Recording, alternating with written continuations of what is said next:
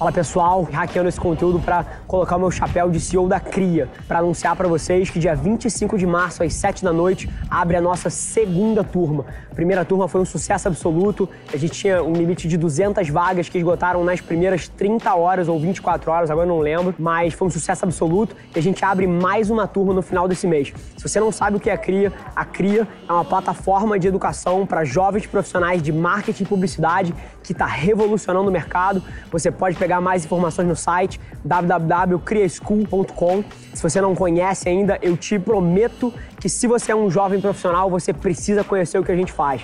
Então dá uma olhada lá e marca a data 25 de março às 7 horas da noite. Te espero lá.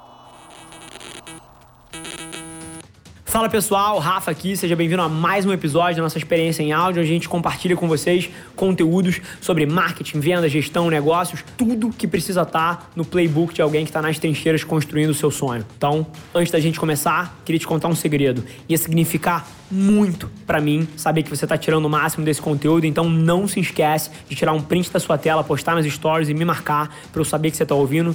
Quem já me mandou alguma mensagem, já me mandou algum direct, sabe que eu respondo pessoalmente todas as mensagens. E agora, sem enrolação, vamos para o episódio de hoje.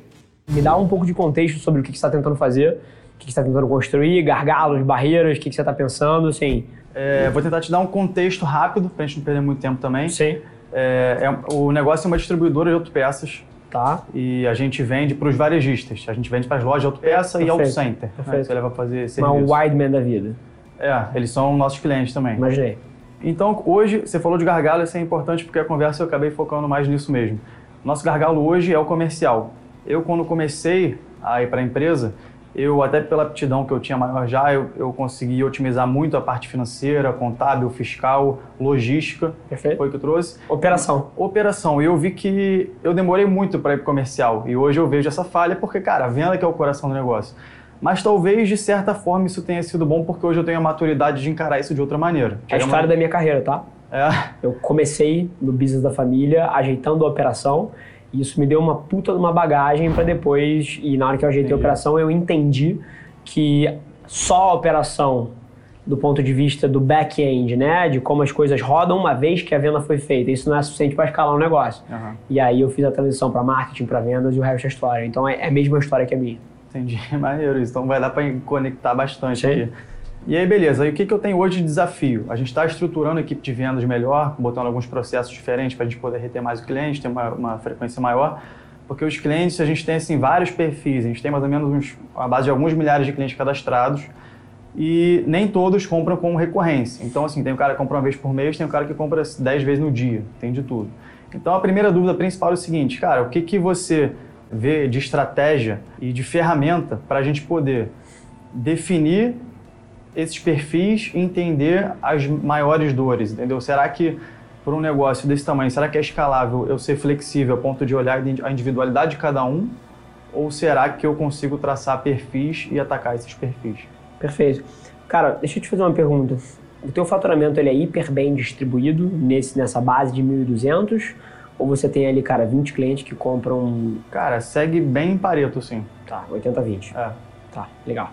Cara, sem dúvida nenhuma, você precisa ter uma estratégia diferente para esses 20% que geram 80% da sua receita. Uhum. Esses são os caras que têm o lifetime value maior, que são os caras que vão ter muito mais volume de compra nos próximos anos e são contas até que, eventualmente, se você perde o teu top 1, talvez você perca 15% do teu faturamento. A tua margem vai embora. Uhum. Então, nesse nicho, você precisa ter uma abordagem extremamente individualizada, cara. Essa semana que passou, eu jantei com quatro executivos.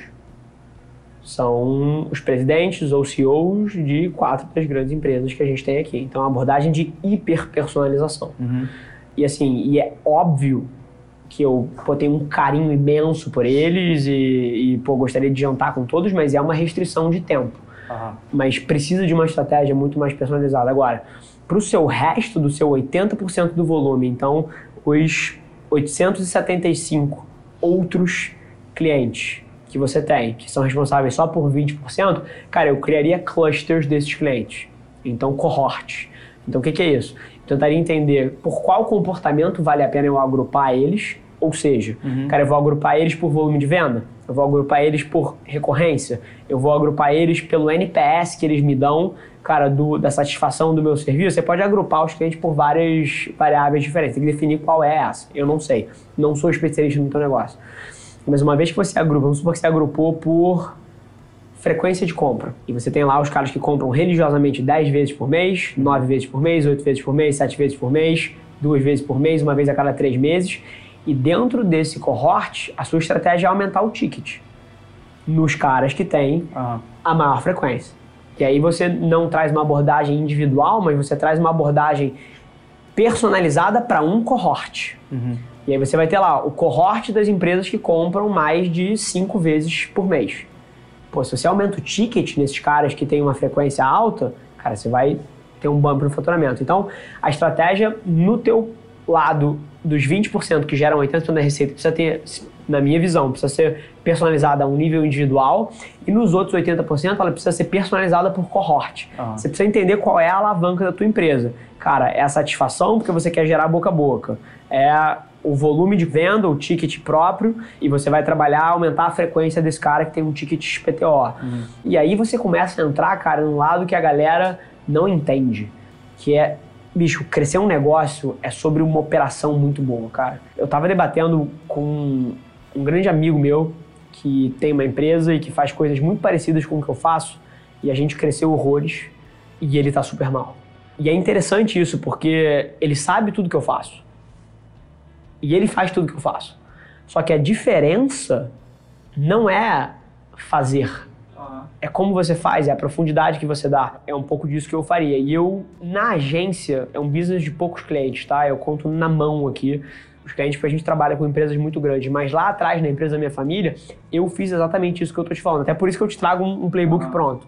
Então, cara, a gente tinha Clabin, Braskem, Vale do Rio Doce, é, Petrobras, CSN, Gerdau, Uzi Minas, Alunorte, tipo assim, tinha alguns grandes players que eram os nossos 20% que davam 80% do faturamento, e nesses caras era uma abordagem hiper individualizada, e nos outros eu fiz cohortes, e aí eu fiz cohortes pelo que eles compravam. Então eu separei, pô, quem é que compra esse tipo de equipamento? Quem é que compra aquele tipo de equipamento? Então eu fui um degrau mais a fundo. Primeiro eu separei quais eram os equipamentos que compravam e eu fui buscar que eles comprassem os outros equipamentos da gente também. Então eu fiz exatamente isso e a galera acredita e até acho que a narrativa que a gente pinta com a porra do conteúdo aqui é meio torta. Porque é óbvio que a parte de conteúdo e a gente ter os dois, três portais que mais trazem tráfego, que mais formam opinião nesses setores foi fundamental, sim. Mas a quantidade dos resultados que veio nas costas de operação, cara, é enorme. Eu sou um operador de negócio. O nego só vê a ponta do conteúdo porque é o que está aqui. Mas no fim do dia é a operação. Faz sentido isso você? Não, faz muito. A gente começou a usar lá um RFM, só que a gente passou a definir assim, 11 categorias, que é o que sai a partir dali.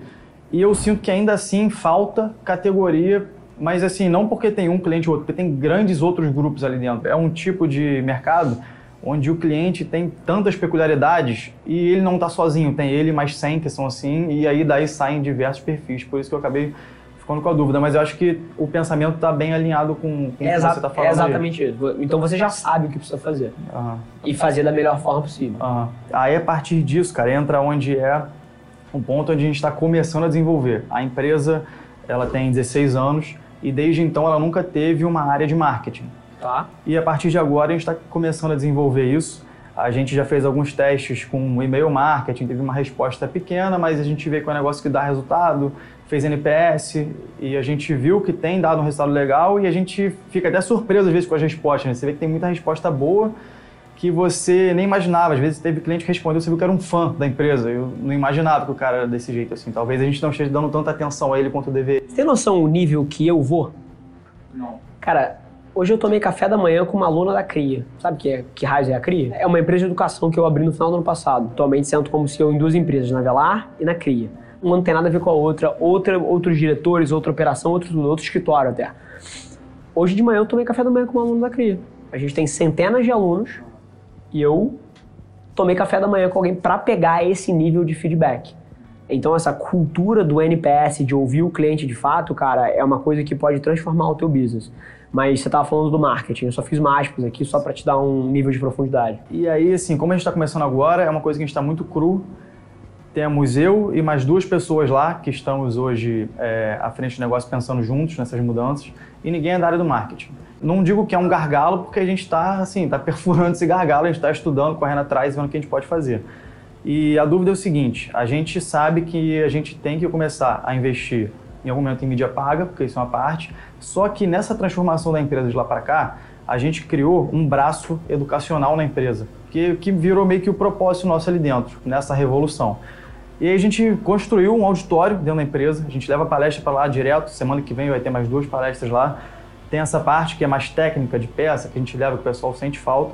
E a gente criou um canal no YouTube chamado Faz a Conta Aí, onde eu e essa outra pessoa que leva a, a empresa junto comigo hoje, que pensa nessas mudanças, a gente sempre teve uma especialização muito grande em financeiro, porque a gente, ele estudou comigo aqui no BMEC também, e a gente leva isso nesse canal de maneira que o cara que não entende nada consegue crescer junto e o cara que entende tem conteúdo para ele também, entendeu? Então isso virou um braço educacional. Então a dúvida principal é o seguinte: que maneira você acha que vale a pena começar a estudar o marketing digital para eu não jogar fora dinheiro com mídia paga? Como é que eu posso tentar ser mais assertivo possível nesse início?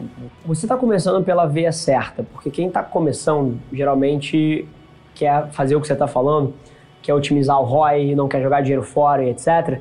E no medo de não jogar dinheiro fora, o que, que você faz? Você vende.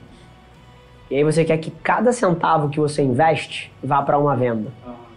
Porque você está com medo de jogar dinheiro fora. Caramba, e se eu colocar 3 mil reais aqui atrás de um vídeo e nada acontecer? A ideia disso faz com que as pessoas não façam o que precisa ser feito. Porque na hora que você está começando uma iniciativa de marketing, cara, se você pega cada centavo que você tem para alguém que nunca te viu na vida e você vai lá e tenta vender uma peça pro cara, assim, quem é você? Que raio você está fazendo aqui? É muito curioso porque 90% das pessoas que começam marketing começam porque querem vender mais, que é o que você está fazendo. Você quer crescer um negócio. Só que o próprio mindset de querer vender mais te atrapalha a fazer marketing em 2020. Você já me viu nos meus stories falando contrate a Velar Mídia, cara, melhor agência. Você já viu isso? Não existe. Não existe. É a maneira que eu acredito. E by the way, 90% dos nossos clientes da agência não fazem tudo que eu falo. Uhum. Mas eu tento provar, por exemplo, que isso funciona de uma forma extrema. Que é o seguinte: a maneira certa de você fazer marketing em 2020 é você focar o seu orçamento em inteiro para gerar valor para com quem você quer casar lá na frente. Inteiro.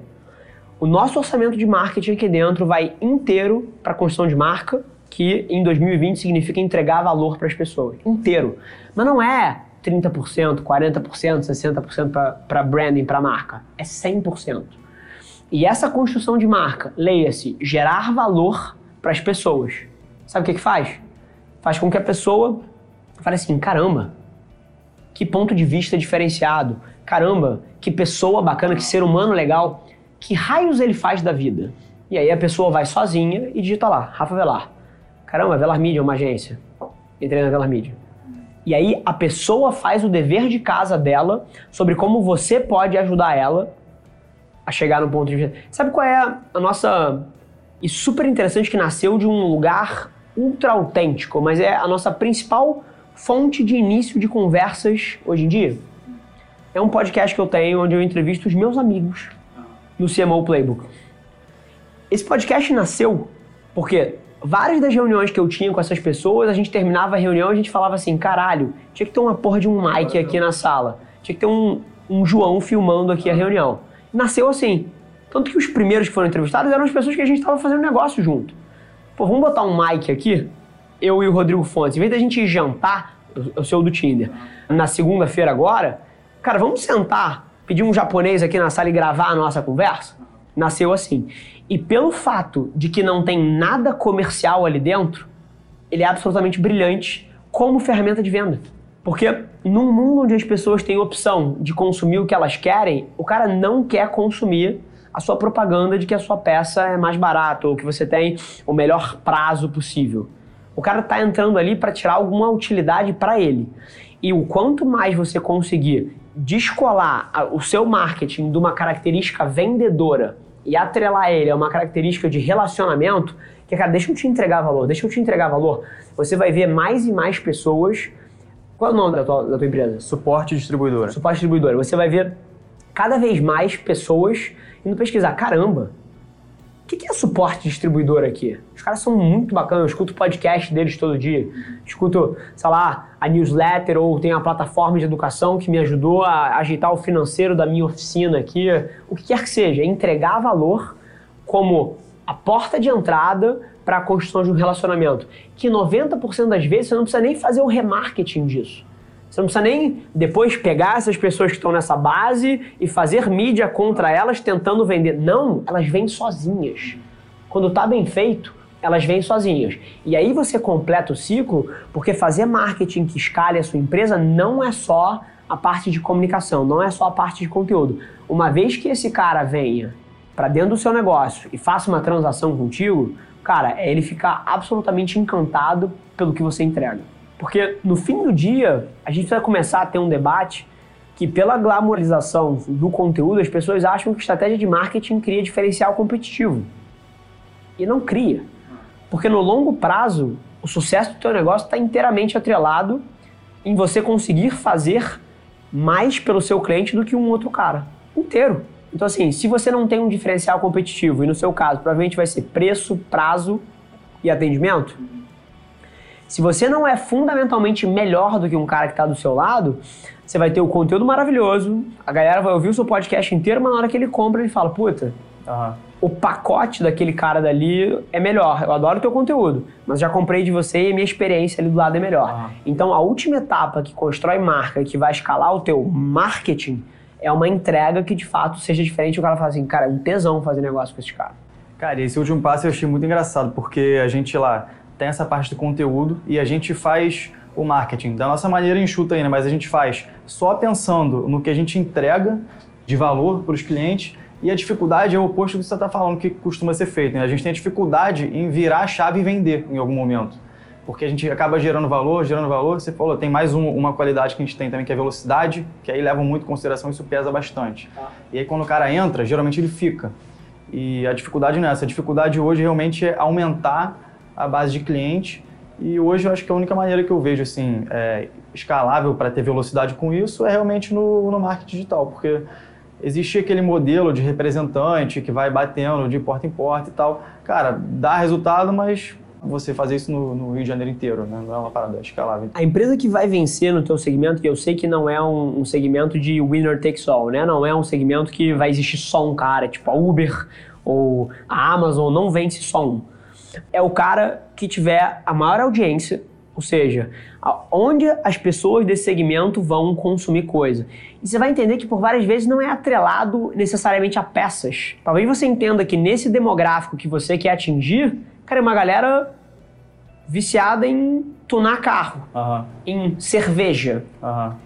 E se você tivesse um podcast de cerveja ou de carros tunados. Ia atingir mais, né? Que fosse patrocinado pela tua marca, tipo assim, patrocinado no que tange como o CMO Playbook é, né? Trazido para você uhum. pela empresa tal. Talvez você tivesse a maior audiência possível. Cara, você quer ver a bizarrice disso? O canal é mais ou menos isso, né? É o faz tá. a conta aí, realizado por suporte. Perfeito. É a nossa estratégia. A minha marca é o maior chamariz de negócio para a empresa. Você sabe qual é a porcentagem das pessoas que me acompanham que a gente monetiza aqui dentro? Não faço ideia. 0,00001. Quem é que tem 15 milhões de reais por ano para investir na Velas Mídia? Quem é que tem 10 milhões de reais? Quem é que tem 50 milhões de reais para investir em publicidade? São poucas empresas. 99,99999% das pessoas que me acompanham não podem contratar a gente. Inclusive, eu fiz um orçamento aqui no ano passado e não fechei negócio. Não podem contratar é, não a gente. Como. Tem uma, uma escala ali onde você pode atingir. Né? Mas eles são fundamentais para nossa estratégia para monetizar o 0,00001% das pessoas que acompanham. Ah, Boca a boca, reputação, uma série de outras coisas que jogam a favor disso. Então, assim, você tem que entender quem é o seu nicho e você tem que levar valor para esse nicho. Tem várias formas. E por várias vezes não vai ser 100% atrelado ao que você faz como produto. Isso não é um problema. Mas eu acho que você tá com a cabeça certa, cara. Você só tá no começo do processo. E a principal vulnerabilidade que talvez você crie para você é pressa. O quão mais rápido você quer que algo aconteça, mais vulnerável você é. Fim. Isso é uma lei da natureza. É, isso aí não tem jeito. O quão mais rápido você quiser, alguma coisa, essa vai ser a vulnerabilidade. Sabe como começa? Você vai ter menos paciência com alguém que está passando por um momento difícil da vida dela e que a abordagem correta seria você ser compreensivo com a pessoa que está do teu lado, mas porque você tem pressa, você vai cobrar ele e você vai queimar alguém que seria um, um puta lifetime value na tua empresa no longo prazo. Por você ter pressa, você vai buscar atalhos para tentar uma bala de prata que vira o teu negócio do dia para noite, ao invés de buscar um incremento de 0,0001% todos os dias que é o que eu tento trazer com a porra do meu Everest ali. Cara, e, e, realmente isso aí é muito cabeça, cara. Porque empreendedor é aquela coisa. Tem um dia que você fala, pô, fiz isso aqui agora, vou mudar isso aqui, isso aqui, vou dominar o mundo. Não no vai. dia seguinte você fala, não vai. fudeu, vai dar merda. E o negócio vira uma montanha russa. Não vai. E as pessoas se confundem radicalmente, cara. O nego olha a porra do meu conteúdo e acha que eu sou um cara que movo a montanha do dia pra noite. Cara, cada dia que eu entro aqui, é um passo. Todo dia vai ter alguém que atingiu uma marca muito legal aqui dentro e que vai anunciar para todo mundo e vai falar pra cacete disso. Então, na hora que você se parametriza contra essa realidade, todo dia é um dia foda para alguém. E talvez aconteça um dia foda na vida dessa pessoa uma vez por ano só. Só como você tem 700 amigos, você vê dois desses por dia. E você compara isso com o seu, que só vai acontecer duas vezes por ano. Então, cara, você tá tomando todas as atitudes certas você sabe para onde você tem que estar tá indo, você tá. Pô, você me falou tudo que tem que ser feito. A variável aqui que pode cortar suas pernas é a sua pressa versus o quão paciente você quer ser frente a essa execução. E cara, eu tento trazer isso todo dia quando eu vou malhar e eu, eu não boto assim, ó, cara, hoje ou semana que vem eu vou dobrar o peso do meu supino eu vou, cara, correr 200 quilômetros na semana. Assim, não, é 0,00001% mais perto do Everest aqui. Então, cara, para toda a velocidade que eu tenho, cara, no diálogo e etc. Cara, o, o Ariel, CMO do Burger King, quando aceitou o convite, falou assim: pô, só pede pro, cara, pro Rafa falar mais devagar, senão, cara, senão me fudeu aqui no papo. Então, assim, a galera confunde a minha intensidade. Com pressa, né? Com pressa. E eu sou a pessoa mais paciente do mundo mais paciente. Eu tenho zero pressa. Eu tô focado daqui a 30, 40 anos em, em ter uma coisa sólida. Eu tô cagando para qual vai ser o lucro da empresa no mês que vem. Cagando. Então, essa é a tua vulnerabilidade, cara, porque você já tem todas as respostas, você tá fazendo todas as coisas certas, é você ser consistente o suficiente para continuar fazendo ela pelos próximos 20 anos. Esse foi mais um episódio da nossa experiência em áudio. E como eu já falei, eu adoraria saber que você está gostando do que a gente está compartilhando por aqui. Então não esquece, se você está tirando valor desse conteúdo, isso significar o um mundo para mim, que você tirasse um print da sua tela, postasse no Stories me marcando e aproveita para ir na sua plataforma favorita também e deixar um rating de cinco estrelas e um comentário lá, ajudando a gente a construir essa comunidade tão vibrante que move o Brasil para frente através do empreendedorismo e que fala desse Brasil que dá certo. É um prazer ter vocês comigo e a gente se vê no próximo episódio do podcast.